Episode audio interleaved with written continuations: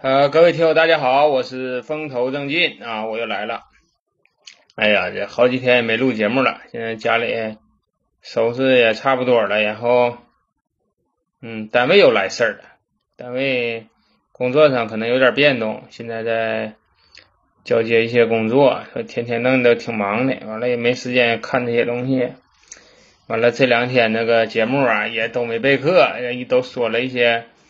自己的事儿，完后没事儿录点我和爸聊天记录啊，也当期节目，也也也让我放上去了。我怕大家时间长不联系的给忘了哈。哎呀，啊，今天说点啥呢？今天不讲我自己的故事啊。我前两天在那个我的公众号上说，我那个要讲一个我们听友的故事啊，这是一个姓梁的哥们儿。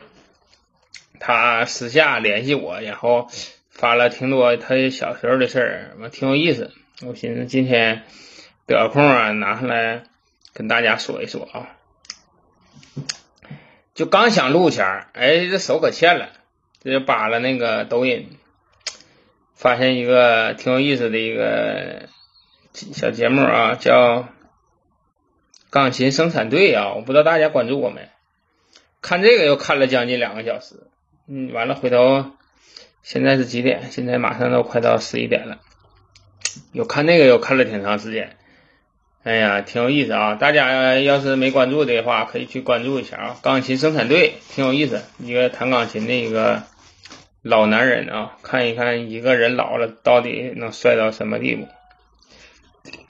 呃，那个闲话少说啊，咱今天咱就说说这个老梁的故事啊。这哥们儿呢，姓梁，认识他呢是因为什么事儿？就我做这节目，他老给我留言。有一天，他就私下，他就说要加我，加我一下微信。完了，后来我就通过了啊。我这人不怎么加别人微信啊。首先是怎么说呢？这个人这玩意儿吧，我认为他在一个环境里啊，某一个。某一种软件上，或者是某一个区域里，它表现出来的它是不一样的。就像我在单位是一个样，那我回家也就一个样；我在 QQ 上一个样，那可能我在微信上又一个样，那可能我在抖音里可能就又一个样了。现在是我给你们做节目，那你们感觉会又是一种结果，就是说一个人都有他的多面性，但是在某一个每一个这个社交平台上，它表现出来的是不一样的。所以也说呀，我说不加微信是因为啥呢？我怕说加完微信了以后，一看你这人和节目中对不上。你说这这，那节目中还还算美化了呢。你说这到接触到我这个人这块，你感觉这这人还赶不上这节目里这一这一半呢。到时候大家该失望了。所以说有的时候我就不不加这个微信。但这哥们那天挺机缘巧合的呢，就就加了啊。加完以后吧，咱俩通过聊天啊，咱俩是同龄人，咱俩一边大，但是他月份比我大，所以说呢，我一直叫他梁哥。梁哥这个人吧，嗯，现在生活很好啊，现在生活很好。我我我听他那个只言片语啊，现在生活挺好。那但是他很少提啊，他在四环以内，在北京的四环以内，他买的悦城。啊，现在收入了啥的，我估计也是这自由了，但是他很少提及这块啊。只是我个人这么想，我认为说，嗯，在北京买那么大房子，没点实力，反正指定是不好使。但是他跟我聊的最多的呢，不是说他成功以后怎么怎么样啊，他都说的是他以前呢小的时候的那些事儿，就是有共性的这些事儿。就从整个这个沟通上来讲。他很少提及说他这个，呃，功成名就了以后怎么怎么样，怎么怎么样，很少提及。所以说我感觉这个人都是特别的有谦虚啊，有涵养啊，而且不忘本的这么一个人。他跟我 聊天的时候啊，其实有的时候我受益很多啊。我这个人咱说白了。没什么这个文化底蕴，而且说，就是凭着我这一股子热情，可能说在这跟你们说这些节目。有的时候，我现在越做心越虚这节目，因为前几期吧，不知道为什么就突然就是听众就多了，我就有点心慌了。然后呢，我就突然感觉自己就是不敢张这个嘴，不敢做这个节目了。完也很有很多时候，我跟那个梁哥呀，我自己心里有疑惑的时候，我会跟他说：“我说怎么怎么回事，怎么怎么回事。”他给了我很多的这个正向的这个指导，还给我了很多的这个关于这个职场啊、生活上的一些建议。就像有一天我问了他一个问题，我说。你看我这个人，这干活也挺勤快的，为什么说那个老板跟老板处的一般，跟同事关系都挺好？他就回答了我十个字儿啊，就把我这个心里这个疑虑啊就解决掉了。这么一看呢，这我呀还是不行，就是说从情商啊，倒是为人处事这一块啊，跟这个姓梁那哥们儿。没法比，真是没法比。哎呀，行，接下来咱说这个老梁的故事啊。他这个前前后后啊，给我发了能有嗯一万多字啊。我整理一下，现在有一万多字。那个故事呢，能有十多段啊。但我可能是今天我会在我我比我个人比较喜欢的，我会来说一下，因为我可能说做做做节目说话时间长了。我怕我说不完，然后是啥呢？嗯，这个故事吧，是这哥们儿的故事。我我就一直我就没讲，是因为啥呢？我我讲我自己事儿讲，讲我自己事儿，那事儿都在我脑子里放着。这是他的事儿，我不知道我能不能讲好，但是我我想说把这个事儿啊跟大家分享一下，我觉得挺有意思啊，我觉得挺有意思，就看看一别人的童年都是怎么过的啊。他经常给我留言，你们可以去看一下。你完了。然后你再个留言区，你们都猜一猜，你说这哥们儿到底是谁啊？嗯，我看他怎么讲的啊？他这事儿可挺多，然后时间轴呢也不是我自己事儿啊，我我安排不太好，所以说我现在我看看我从哪头讲。嗯，我先讲我我听的最有意思一段啊，他是怎么说的了？是。他小时候挨的揍啊，这事儿挺有意思，也是他小前的事儿。我在这里就管他叫梁子了啊，你们听着吧啊。这个梁子说呀，他妈小的时候对他和他弟弟啊管教特别严，他有个弟弟，管教特别严啊，而且他妈呢，这个人吧特别要强，要强到什么程度啊？他和他弟弟上小学的时候，只要不考全班第一，回家就是挨揍，揍完了以后上大衣柜门前跪着去。我说这这这当妈的这也太狠了！这要是我妈呀，要要我这学习成绩啊，我他妈的上初中我都活不到，得让人打死。也是这哥们要强，估计也是说成绩在那呢，要不不可能说这个线卡到这考全班第一。那你要是说我在像我这成绩，我妈要是说。让我考全班第一才不打我，那纯是跟我有仇。我跟你说，那我做不到。然后呢，他说这个挨挨揍这个事儿吧，没少经历，但是有一件事呢，他记得挺清啊。这个事儿发发现的比较早啊，这发生的比较早，是在多少前呢？是在这个老梁啊五岁左右的时候。他这个记忆力也也真行啊，五岁我五岁我也是将巴能记点事儿，但我没没像他。记得这么全乎啊！这是怎么个事呢？有一天吧，早晨，早晨这个老梁啊，那前不五岁吗？搁家就醒了，醒了往四周一看呢，家里没人。五岁的一个小孩啊，一看家里没人，就有点害怕了，就一个看喊呗，妈爸的。回头一看，喊老半天也不来人，然后一到门口去一看，那个门呢锁了，家里没有人，门还锁了。这他妈干啥去了呢？他妈趁着这孩子没睡觉啊，上那个地里撒粪去了。说，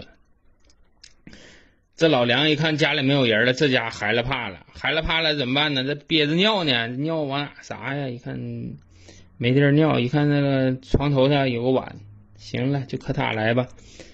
尿了一下子，搁碗里尿了一下子尿，哎，就搁那放了。放那就寻思不行，这不还得出去。出去咋办呢？就得翻那个窗户，那窗户他家那个怎么摆设我不知道啊，怎么个方位我不知道，反正是他怎么上的这个窗户呢？上脸盆架子呢，把那个脸盆呢扣过扣在脸盆架上，然后爬到那个脸盆上，站着那个脸盆上的这个窗台。上完这窗台呢，又发现了这个窗户还还有玻璃，出不去，也推不开。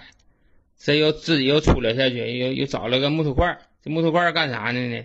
那演那个缝纫机用的啊，缝纫机底下垫了四个木头块他给他们弄出来，弄下来一个，行了，拿拿这木头块又爬那个脸盆架上去了，跑脸盆架上站那脸盆架扣过来那盆上啊，上窗台，然后砸这个玻璃。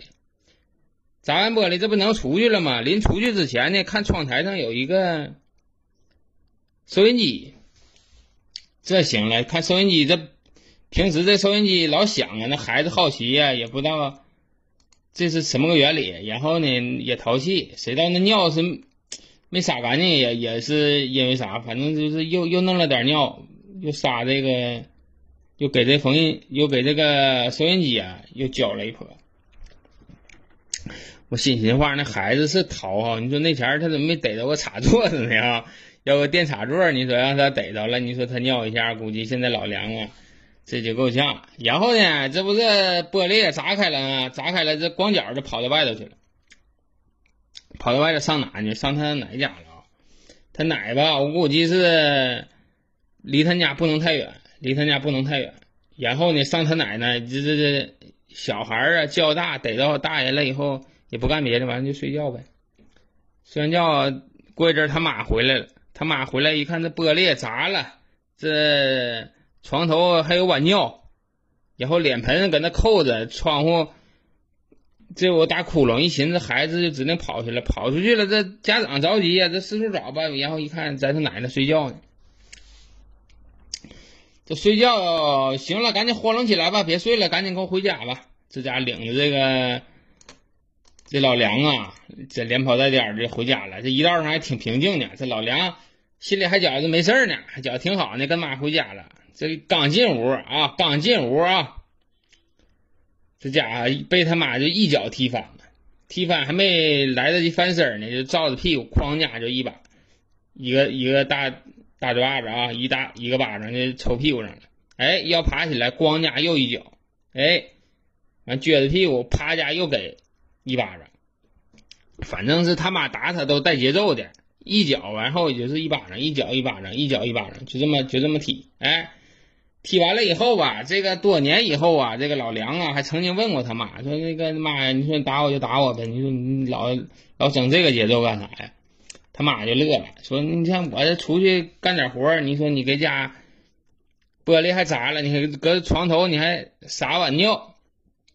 你说你这孩子多淘，五岁啊！然后呢，当天呢就给他这揍完了，给这老梁啊揍完了以后，然后是啥呢？那个啥事儿都交代了，怎么爬的这个窗户台，怎么砸的玻璃啊，怎么撒的尿，这都交代。但是往收音机里撒尿这个事儿呢，没吱声。后来第二天呢，家里发现那个收音机不响了，但是。也没也没往那个方面猜，也没寻思这孩子能往里头尿尿啊。后来呀，他那个他爸呀，从那个天津去天津，好像去天津又买回来一个这个收音机，把这个替代了。所以说这个往收音机尿尿的事儿呢，就是由大化小了，有替代产品了，家里可能就不太关注这块了。这就是。小钱小钱的小梁小梁子啊淘的这个气哈，现在一寻思，五五岁的孩子，你淘这气，我感觉也正常。家里人打两下也是说气着了。你说这孩子哪有这么淘的，是不？往收音机里撒尿，你怎么寻思的？再说这尿也来的也可以哈，说说来就来。你看砸完窗户那个。搁碗里尿完尿了以后，爬到窗户上，那还能弄点出来，这这个肾也是可以。第二个故事啊，第二个故事是啥呢？是他和一个智障小朋友的故事。他说是智障小朋友，我倒认为还不是智障啊。他说他那个村里啊，他姥姥的那个村啊，有一个小孩儿。当年呢，这个梁子是七岁啊，那那个他说这个智障那个小朋友呢是十二，比他大五岁。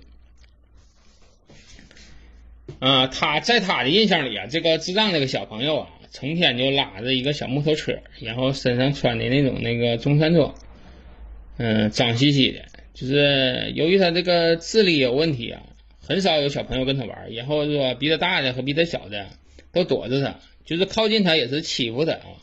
欺负他，欺负这个智障的小朋友，所以说你，这个小孩啊挺惨，天天拎着小车的，为了干啥要拎着小车呢？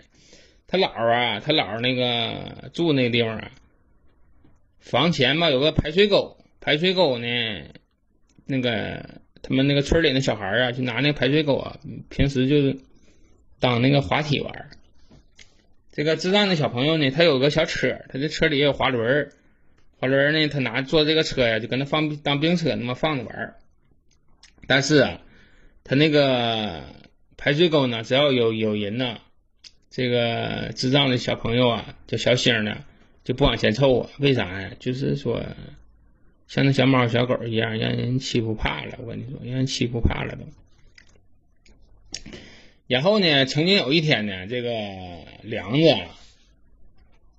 就看到这个小星啊，就在这个排水沟旁边这站着呢，站着呢，看到那个梁子过去了呢，一个七岁小孩，他已经十二了啊，过去了呢，这个小星呢，还是说想跑一下，但是一看那个这小孩过来对他没什么恶意，所以说两个人就坐在一起就就玩上了，玩上了呢，这个梁子就发现，哎呀，这个星小星旁边有。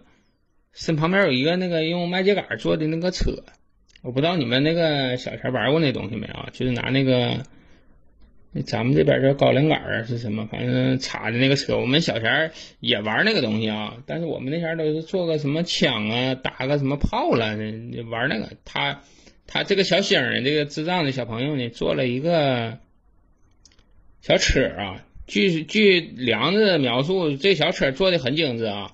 有车辕、车轮、车厢都有，然后那个麦秸秆呢，劈成那个细条以后编的那种花纹啊，都是特别精美的。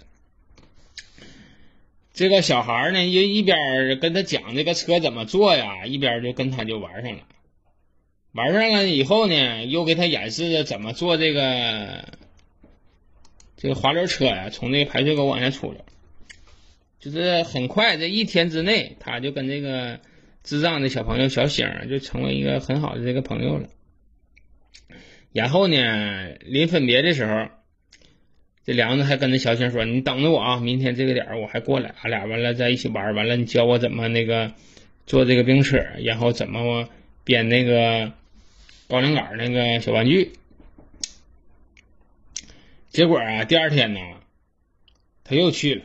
第二天，又去了，去了就看到那个那个智障的小朋友，那小星啊，就在那左顾右盼，就在那等他呢，就在那等他呢。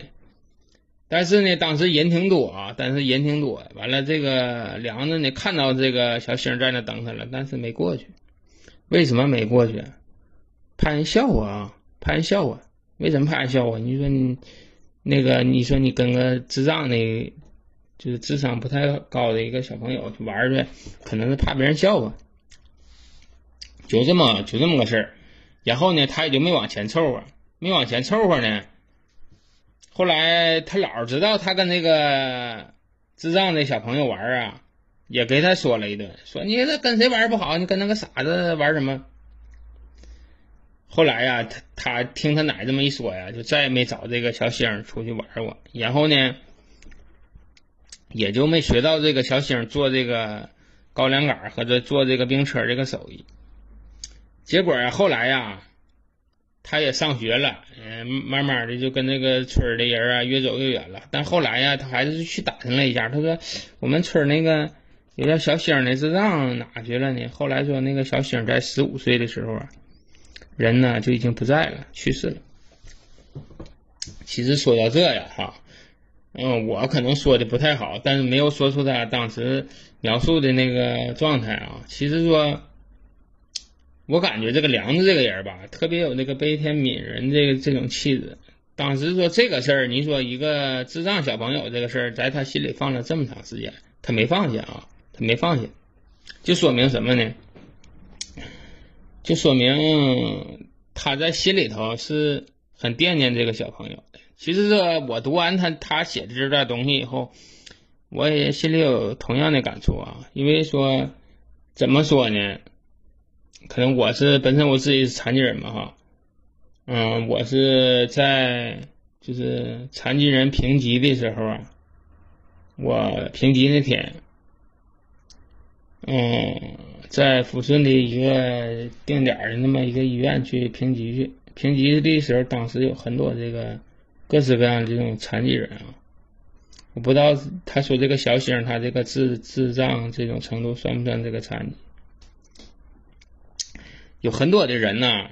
他这个毛病嘛，是胎里头带来的啊，胎里带的，生下来就就有这种毛病，你也避免不了，也是自己也是左右不了。但是你记住，这个人哈，我感觉人别别嘲笑谁啊，别嘲笑谁什么有什么肢体有什么残疾啊，或者是有什么智商有什么问题啊。我们作为一个健康人哈，没有什么任何的这个权利去。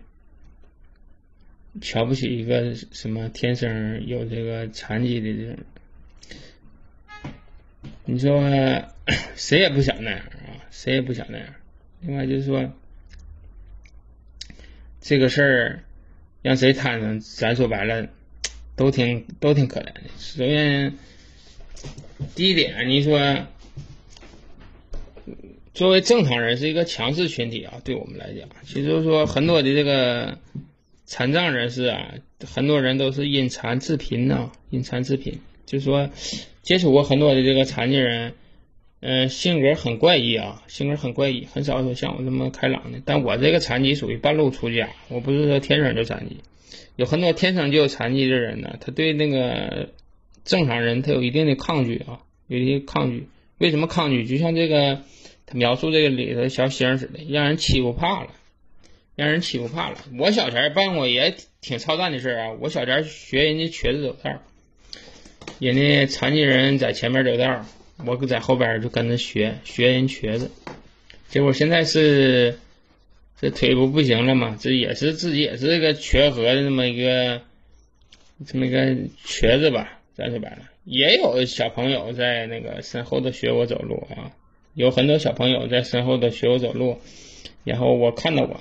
看到过，但是很理解啊。我看到他们也是，嗯，莞尔一笑吧。咱说白了，因为我这事儿我小时候我也干过，我很能理解。但是说让人学的这种滋滋味，心里不好受啊。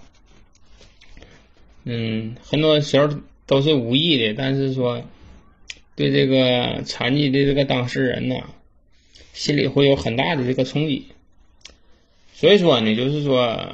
梁子写到这的时候，他是这么长时间，他今年跟我一样的四十二了，还把这个残疾人这个和他这个约定啊，还有小时候这些小的片段呢，还记在心里，说明这个人他就没有忘却什么。其实这个梁子这人挺有意思啊，从听他这个经历啊，他老是说什么他差四百分考上清华，我。我后来我算一算，我打听打听啊，清华也就七百来分呗，他差四百分得考三百来分，跟我差不多啊，考个上职高的成绩。我不知道为什么他这个，嗯，这么聪明的人能考那点分啊？那你小学不也是不考第一就挨揍吗？那是学校可以啊，他上那个高中前他那个学校都挺好的啊，后期。据他说，是因为说青春期有点小躁动，后来影响学习了。但这事儿真假的我不知道啊。啊继续讲啊，继续讲他小时候的故事啊。嗯，到了七八岁的时候，说是有一回跟人藏猫虎，也是两个智力不太够用的一个小朋友啊，兄妹俩，说是俺们一起玩玩啥呀？就是这个。玩那个捉迷藏吧，你做我找，那么捉迷藏。然后呢，俩人商量好了，说是，嗯，这个不兄妹俩吗？该这个姐姐找的时候，该这个妹妹找的时候，这哥哥这就跟这个老梁说呀：“这这我给你藏个地方吧，保证我小妹找不着你，放心吧，我给你藏的地方老好了。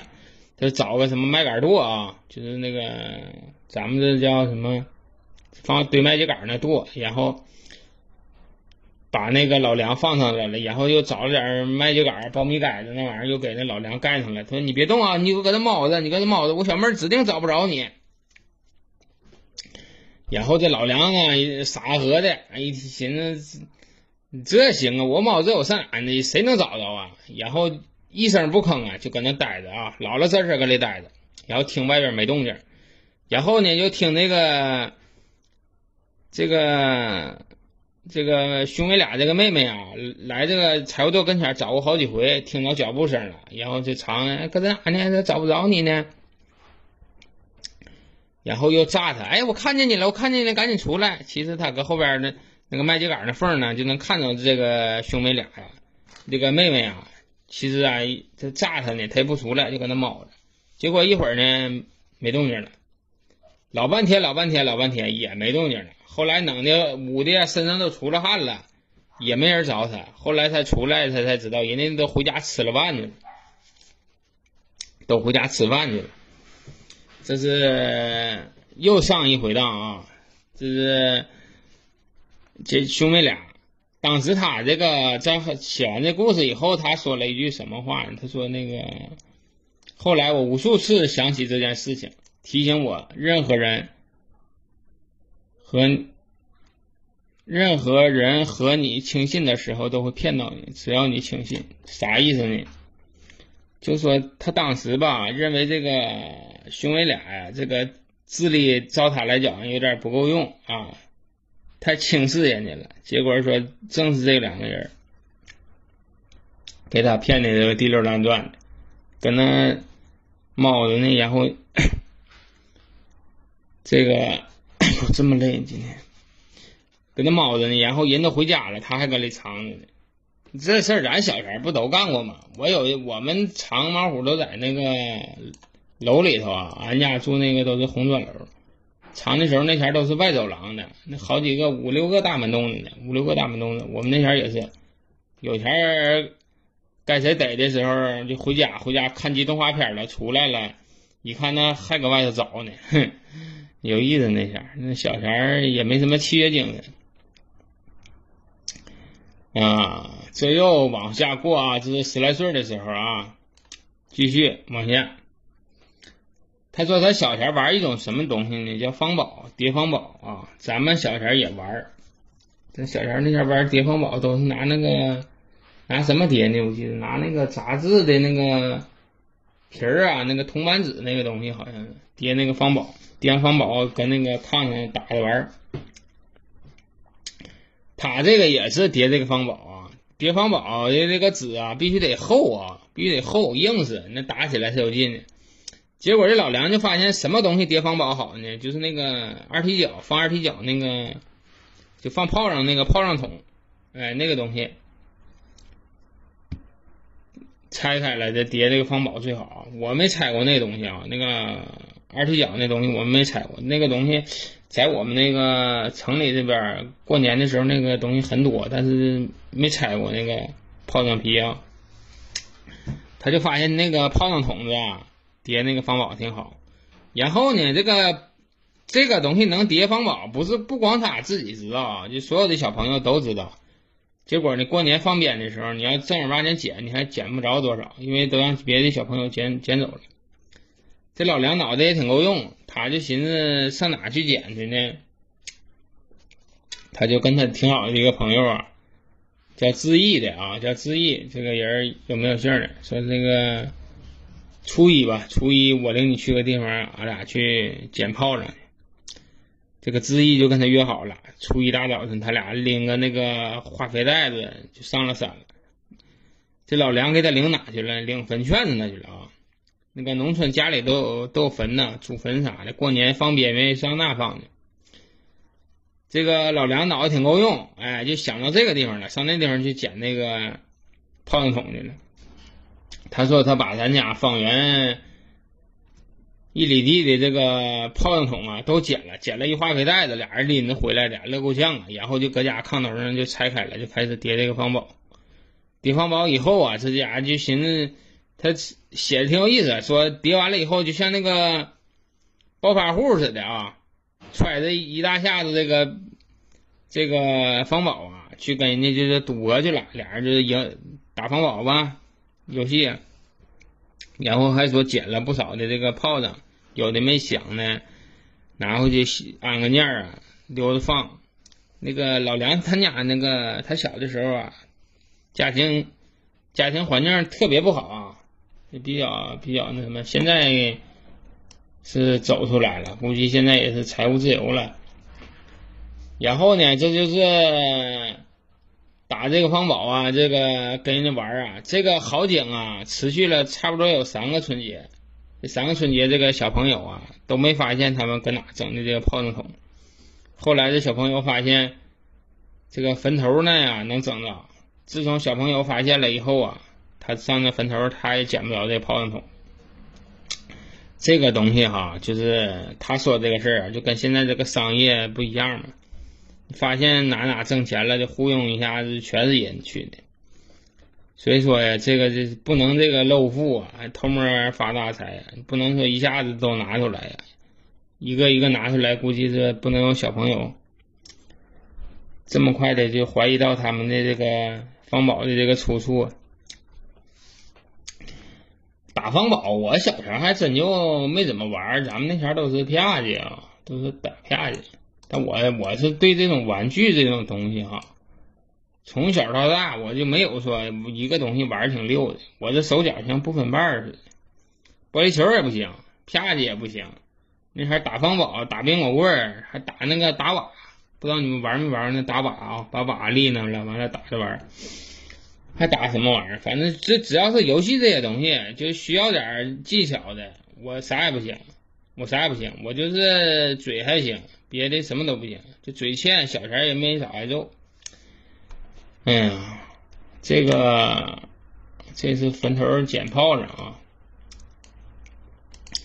然后是什么？还有个故事叫什么？参观天安门，这领着别人逃票的事啊。这个九五年，这个到九五年，这九五年的时候，九五年应该多大？他跟我一边大，九五年，九五年十七八岁呗，十七八岁吧，十七八岁的时候，这个老梁啊就已经到北京来打工来了啊，到北京打工来，他这个同村的这个老乡的国义啊，到那个北京来做苦力。然后呢，这个这个老梁啊，有点见识，去过比较大的地方，去过这个景山公园啊。他去过景山公园，但是跟他这个一起的这个老乡这郭毅啊，没来过这个，没来过这个景山公园。景山公园，咱去过北京，你都知道，景山公园就在那个。那个故宫的出口那嘛，其实那坎爬上去往下看那个故宫确实挺好啊，而且景山公园现在门票也不贵，我记得两块钱。现在前前年去的吧，两块钱好像是，一直他门票都没多钱。他说九五年的时候门票是三毛钱啊，当时这个老梁就认为说去这个景山公园啊，这个是性价比最高的这个项目，上那去。看一眼故宫，然后所有美景尽收眼底啊，就感觉特别赚啊！三毛钱能干啥呀？就跟那国义说了，国义让他聊过的无可不不可的。这个国义啊，没看过这个故宫。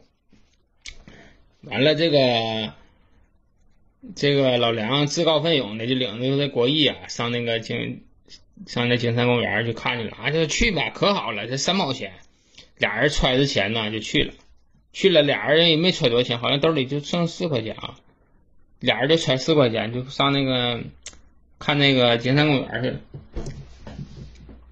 到那景山公园，哎，可倒好，那天就那么寸，人家里头有个菊花展，有个那个是是菊花展什么，反正有个花展啊，票价两块，原来是平时三毛，当天票价两块，你这都已经到那了，你说不看你不白来了吗？但是看行，看完了以后回去坐车没有钱啊。那行，那就不管啥了，咱就说管咋地，咱也是到这了，就就花钱，咬着牙把这四块钱花了，就上去爬景山上头看那故宫去。看起来挺高兴啊，看起来挺高兴，但是往回走前就费了劲了。北京太大了，北京大呀，你敢走，你只是走回，你说你那个干活那工地去，你得累死。结果啊。这就是俩人就寻思这个上车怎么买这个票，没有钱买票，翻来翻去啊，兜里啊就好像剩了是几毛钱啊，不够够一个人的，不够俩，不够俩人的，够一个人买这票的。但是当时北京已经是自动售票的了，这个老梁就寻思个招，把那钱呢扯成两半，然后再找点纸。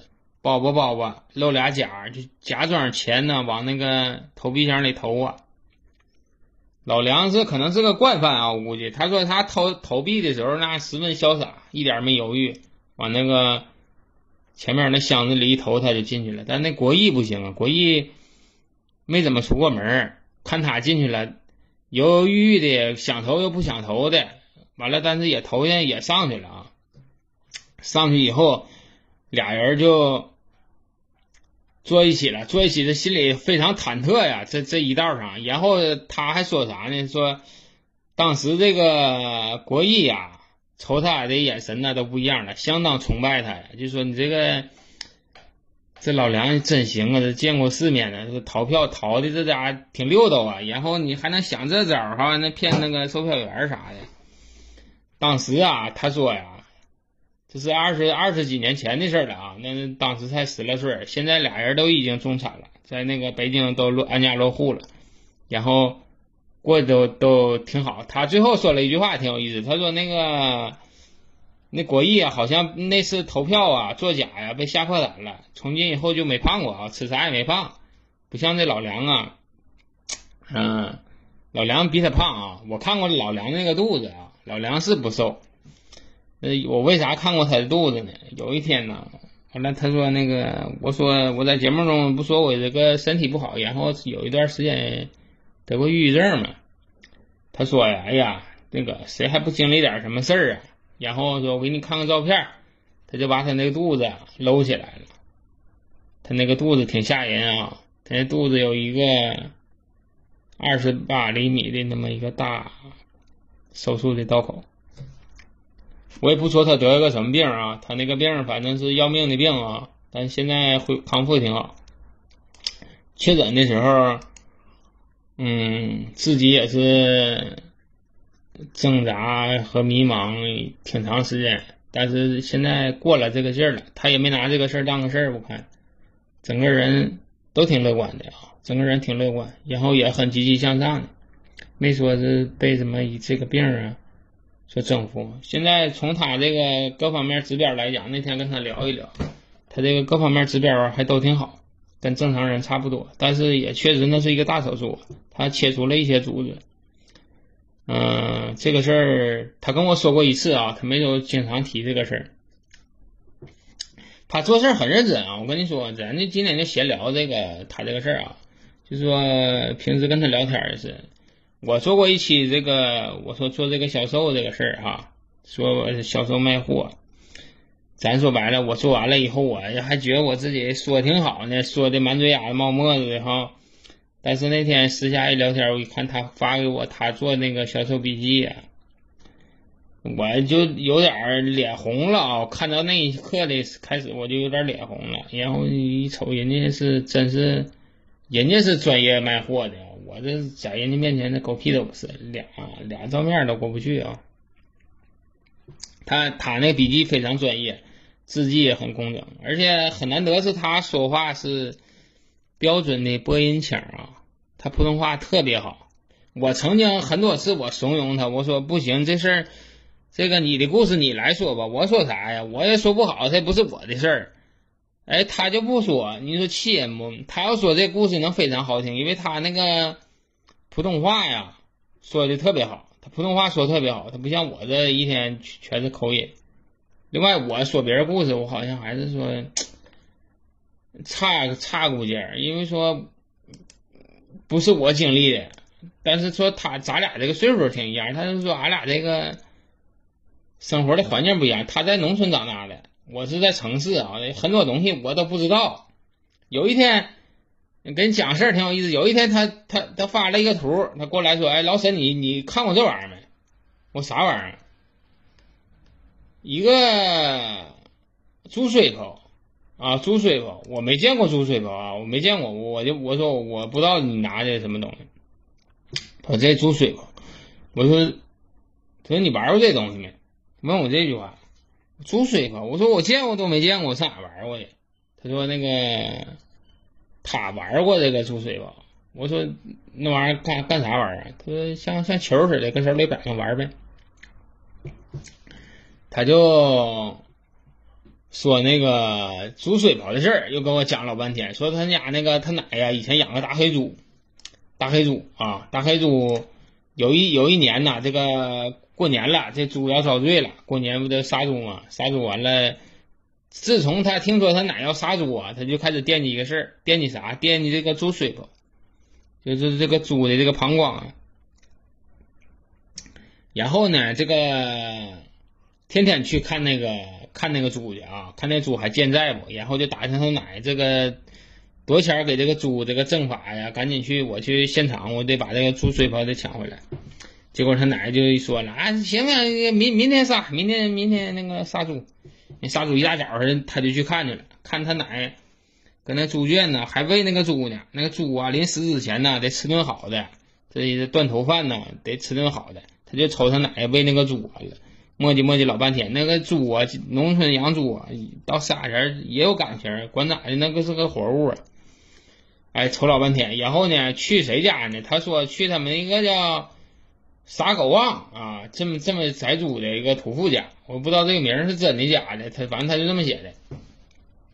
到傻狗旺家去杀猪去，杀猪去，这猪啊，这绑捆上了，也杀了，哎，么那个膛也开了，毛也刮了，然后呢，他就一直就是守在旁边看，他也不嫌那玩意儿吓人哈，守在旁边看看完了以后呢。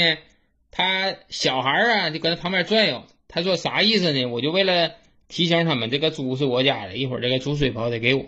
但他不吱声，他小孩啊，人家那个杀猪的不管那事儿，就开始开膛就是卸这个猪呗。我没见过那个给猪这个开膛破肚这块啊，我没见过。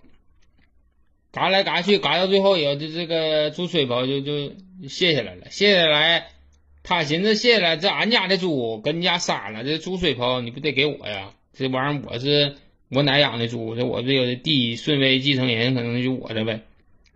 结果呢，这个屠夫呢一顺手就给他家孩子了，啊，给他给给这个屠夫自家孩子了，哎，人家拿走了，拿走了那都是小孩儿，大人认为这个猪水泡这给谁都是给这不当个事儿哈，小孩儿不行啊，那小孩儿一看这这这。这家伙，你把这水泡，俺家猪的水泡，你给你儿子了，那能干吗？但是你说管人要，人家也不给。你这玩意儿，我水泡，我爸给我的，我你管我要，我不给。小孩之间互相就是穿和这个事儿，大人都不掺和。咱说白了，一个猪水泡，我认为应该就不叫个东西，那玩意儿都不能吃，也就小孩拿着玩一玩。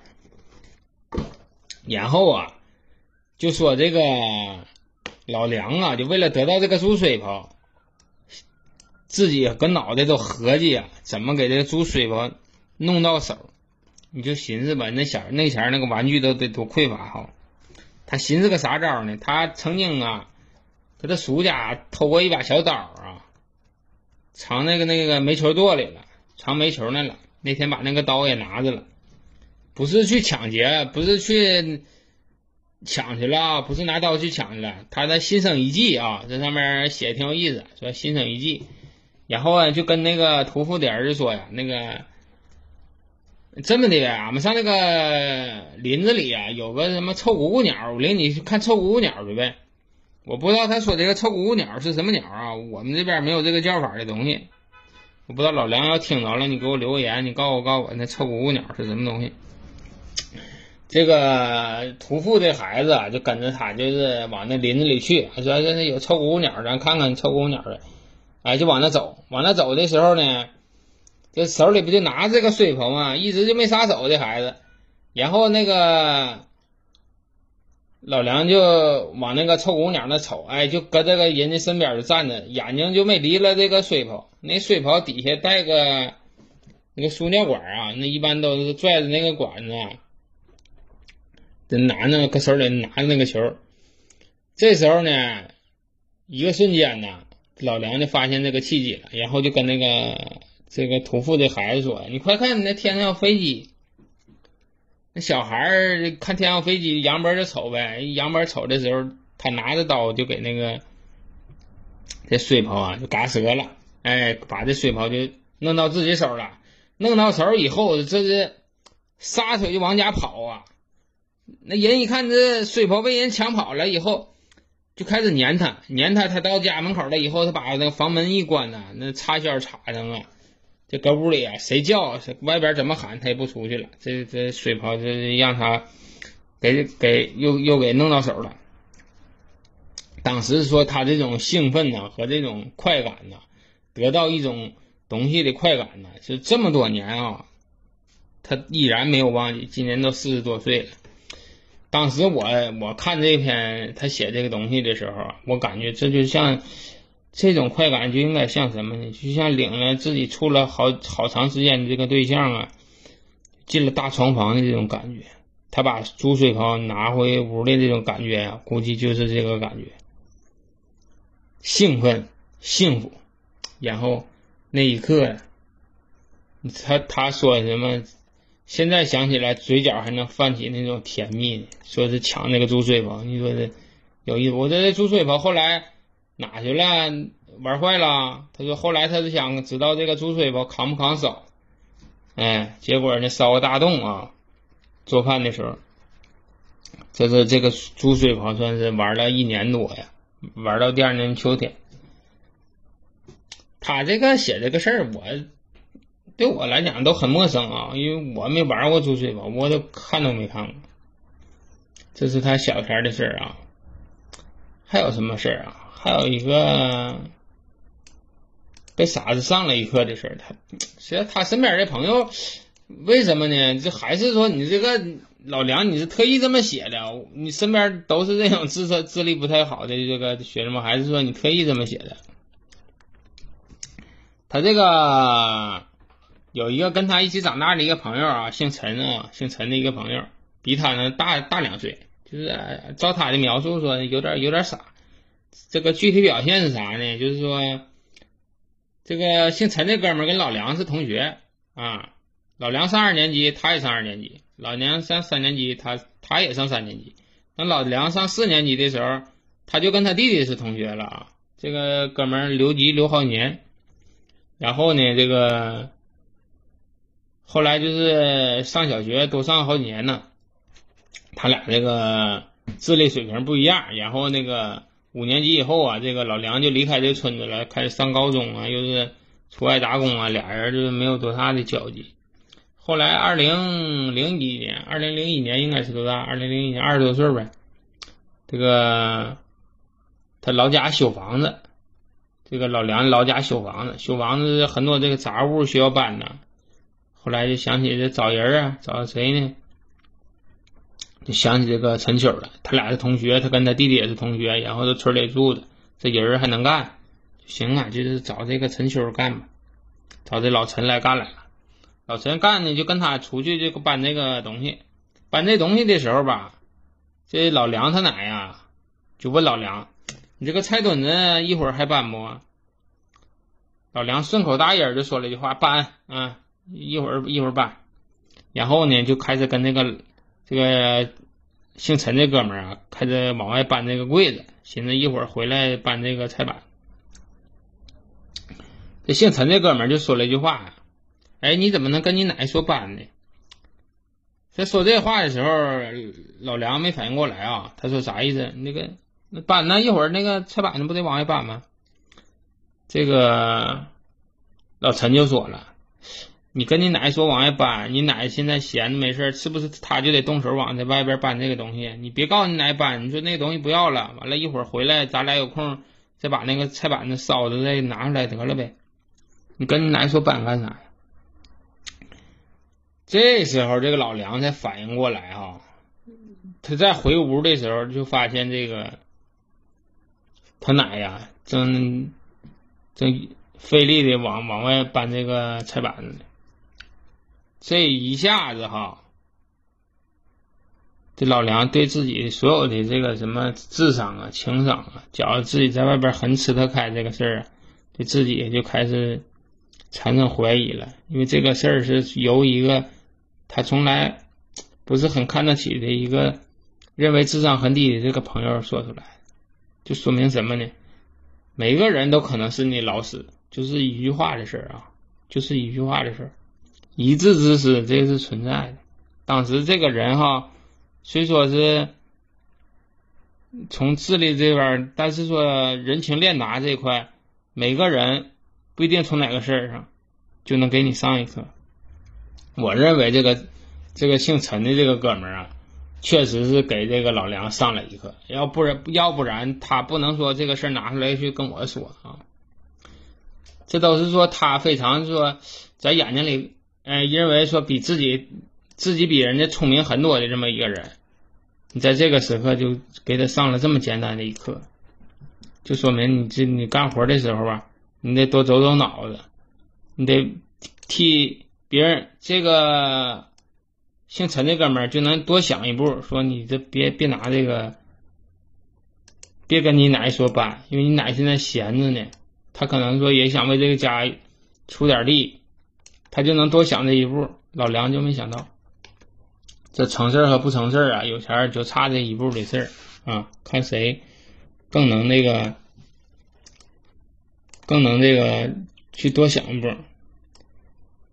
这个事儿啊，对老梁这个教育啊很深啊。老梁在最后说完这故事以后，以后说了一句话啊：当你觉得自己很聪明的时候，你就离真的傻很近了。人呢，时时刻刻都是不要太自信自己这个智商，有的时候确实是聪明反被聪明误。老梁这个哥们儿吧，他是那种。情绪颗粒度特别细的人啊，他跟我讲了很多很多事儿，我现在有的时候我记不太清。另外说，毕竟是是别人的事儿，比如说他跟我讲了几个小事啊，他说那个一个人，你说落魄最落魄的事儿，你能想到什么？我说我不知道，没想过。他说他那个一零年的时候啊。在零一年的时候啊，路过一个那个小卖店，一个村里的小卖店。那小卖店除了卖东西，还卖点馒头。说那个有一天回来晚了，说寻思买点馒头，买点馒头吃。正好去那小店里，一家人就在那吃饭。吃完他他就跟人家店里人说：“你还有馒头没？我我拿几馒头。”那店里说：“那个没没有了，现在就剩四个馒头，是俺家这顿的晚上饭。”他你愿意吃啊？你把这四个馒头拿着吧，啊，我就是不吃这顿饭了。我也为了卖这几个馒头钱，这就是。然后当时这个老梁一看呐，这个拿完这四个馒头以后，这一家人就剩下半锅大米粥，还有剩了半拉馒头。人呢，家里是还剩三个大人一个小孩就吃这么些饭。他说一一家人呢要落寞呀，最落寞呀，就能落寞到这种程度啊！哎呀，这个玩意儿很正常啊。那几个馒头，咱说白了要卖呀，也卖不了几个钱。我要是那家人呢，我就不卖这四个馒头，我就再再差，我也不能差这几个馒头钱呢。孩子得吃饱啊，但自己得图一啥呀？但是还是有那句话，做买卖人可能说跟那个再小的买卖的哈，做买卖的人，他的想法可能跟那跟那个这个买家都不一样。不有那句话老话说吗？叫什么？卖盐的喝淡汤，睡席啊扁席子的睡短炕，很正常。他他在他手里那都是钱呢，对吧？可能说卖一个就是一个呗。反正这种小事啊，老梁说了很多，我也脑袋也不太好使，我也记不太清。我还刚还跟我说啥了？多长时间了？妈呀，怎么快一点了？哎，反正挺有意思啊。其实这些听友啊，跟我这个接触吧，我都我我跟这老梁和那个直东啊，是聊天聊的最多的啊。和这直东大哥，其他也有很多朋友要加我，我说白了，你加我可能说我也很不是说能及时的回复你，我这。我得上班啊！我上班，我白平时白天我得工作。另外来讲，我这挺忙活，因为我就一个手，我也可能说干着玩电话的时候，我就干不了别的。我不像人俩手，这手玩电话，那手还能腾出来干点别的事儿。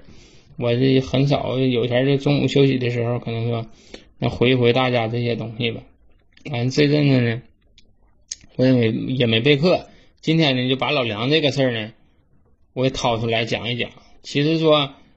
我我感觉我今天讲的不好啊，一点也没说讲出老梁这个哥们儿这种气质啊！哎，对，这这要讲完了又想起来了，老梁这哥们儿就是特别有心计的一个人啊，就是说他是是怎么这个从这个一穷二白走到现在的这个财务自由的呢？很重要的一件事情就是说他情商特别高，他也是在。也是非常幸运，遇见了一个姓林的姓林的一个引路人啊。他和他这个师傅啊相识的时候，也是经历了很多的这个考验啊。据说他当时学徒的时候，嗯，人家九点上班，他八点就去，嗯，下雪了还帮人扫院子，你院墙倒了，帮人砌院墙。所有的事儿都都当自己的事情来做，结果时间长了，他这个老板呢，现在他叫师傅的这个人呢，嗯，给他找了一个很好的一个试图啊，领把他领进到一个现在一个医疗行业的一个比较窄的这么一个医疗行业啊，嗯，这行业圈子很小，结果他他就是现在一直就在这个圈子里做。做的也特别好，做的特别好，做的特别好，能能感受，能感觉到啊，能感觉到。然后他那些看过他很多的这个学习笔记，啊，记得特别工整。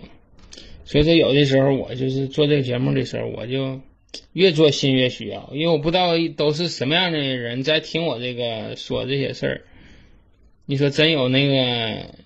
真才实学的，你说谁能像我这这么有闲工夫说这些事儿？这老梁目前是干啥呢？目前现在这隔离呢，我不知道现在隔离结束没有？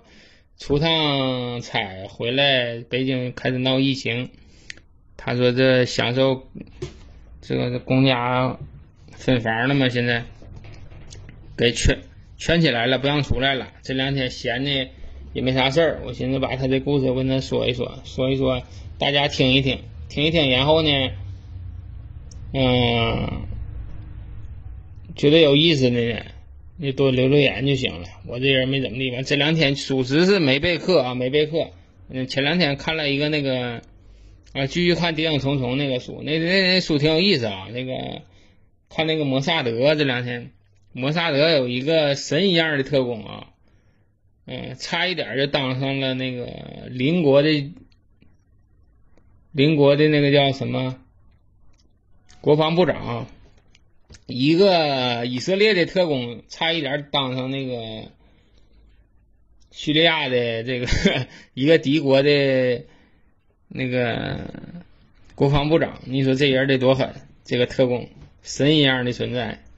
哪天给你们讲讲啊？好几个这个摩萨德这个故事，挺有意思。黑九月暗杀黑九月，嗯，挺好。嗯，没事，我到时候我整理整理给你们说一说。这这阵子属实也是比较乱，没整理什么东西，确实有点感觉有点对不住你们了啊。啊，行了，今天太累了，太累了，就说这么多吧，再见吧。